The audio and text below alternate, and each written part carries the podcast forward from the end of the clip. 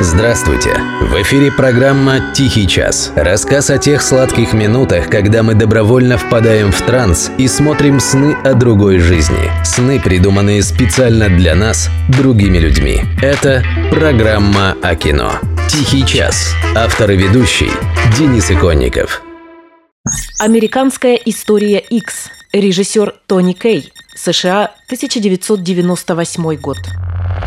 Карьера актера Эдварда Нортона стартовала как ракета. За участие в первом же фильме он был номинирован на Оскара. За роль второго плана, но для дебюта это в любом случае невероятный успех. Фильм назывался «Первобытный страх», и Нортон играл в нем психопата с раздвоением личности. Но у нас Нортон обрел широкую известность после бойцовского клуба. Та же психопатическая тема, но в нем персонаж Нортона мягок, чувствителен и, прямо скажем, несколько тюфяковат. Поэтому фильм «Американская история X» удивил многих. Он вышел за год до бойцовского клуба, но народные массы, и не только в нашей стране, увидели его позже и изрядно опешили. Нортон сыграл в нем крепко сбитого бритоголового неонациста Дерека с татуировкой в виде свастики на полгруди. Не какого-то позера, реального бонхеда, для которого день прошел зря, если он не убил или хотя бы не избил ни одного черного. Идейно подкованного. Пропаганда льется из него легко и свободно, как будто он был лучшим учеником на вечерних курсах для нацистов. Только ему не пришлось посещать никакие курсы. Всему этому Дерека научил родной отец за теплыми семейными ужинами.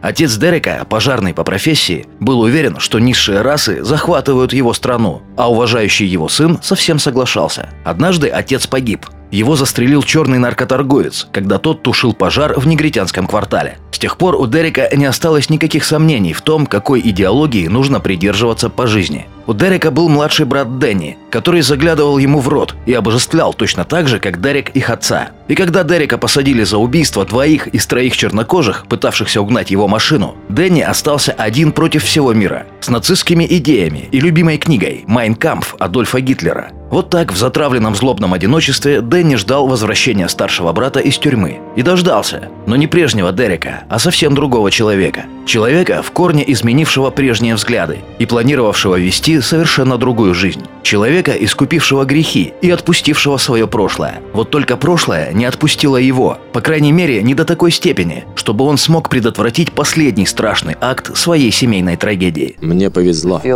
потому что все это было ошибкой, Дэнни. Она поглощала меня в итоге и совсем бы погубила.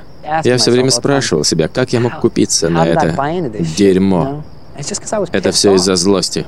И все, что я делал, только разжигало ее все больше и больше. За роль в американской истории X Эдварда Нортона тоже номинировали на Оскар. Но и Эдвард Ферлонг, прошлом Джон Коннор из «Терминатора 2» тоже выделился отличной актерской работой. Несмотря на все это, в прокате фильм провалился. Здесь надо отдать должное режиссеру Тони Кею. Он сделал все, чтобы это случилось. Американская история была кинодебютом Кея. До того он снимал музыкальные клипы для звезд вроде Soul Asylum, Red Hot Chili Peppers и Джонни Кэша.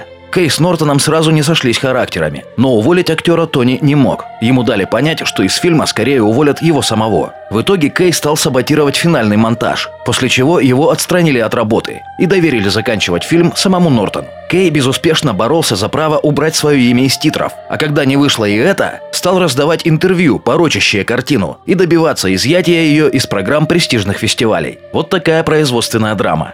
И несмотря на все это, фильм стал современной классикой. Постоянно присутствует на высоких местах в списках лучших в истории. Регулярно упоминается, когда речь заходит о сложной и болезненной теме нацизма и неонацизма.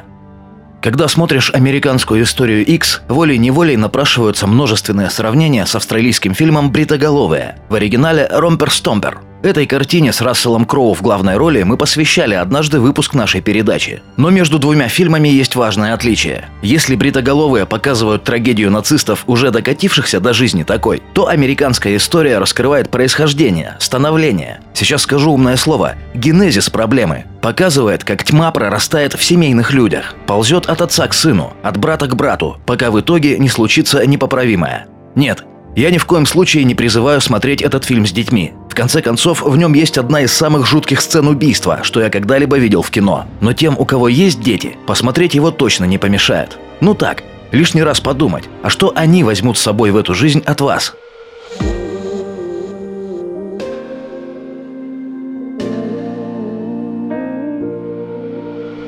When we were young, we were the ones, the kings and queens, oh yeah,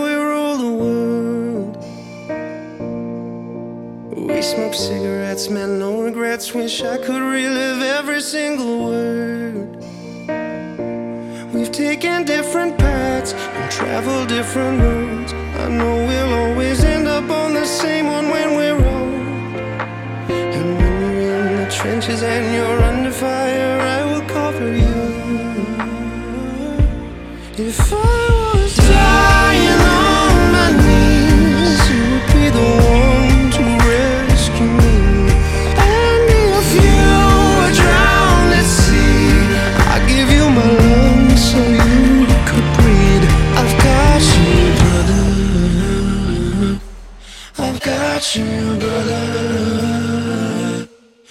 I've got you, brother. I've got you, brother. Oh, brother, we go deeper than the ink beneath the skin of our tattoos. No, we don't share the same blood. You're my brother, and I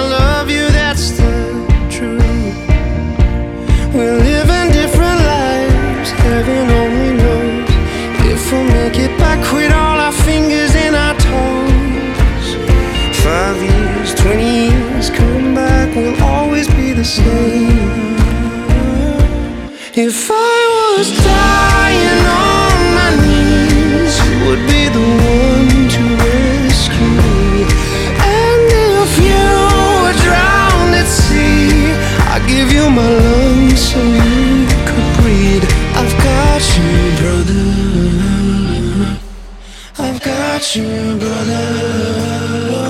And if we hit on trouble water, I'll be the one to keep you warm and safe. And we'll be carrying each other until we say goodbye on a dying day. Because I've got you, brother. I've got you, brother.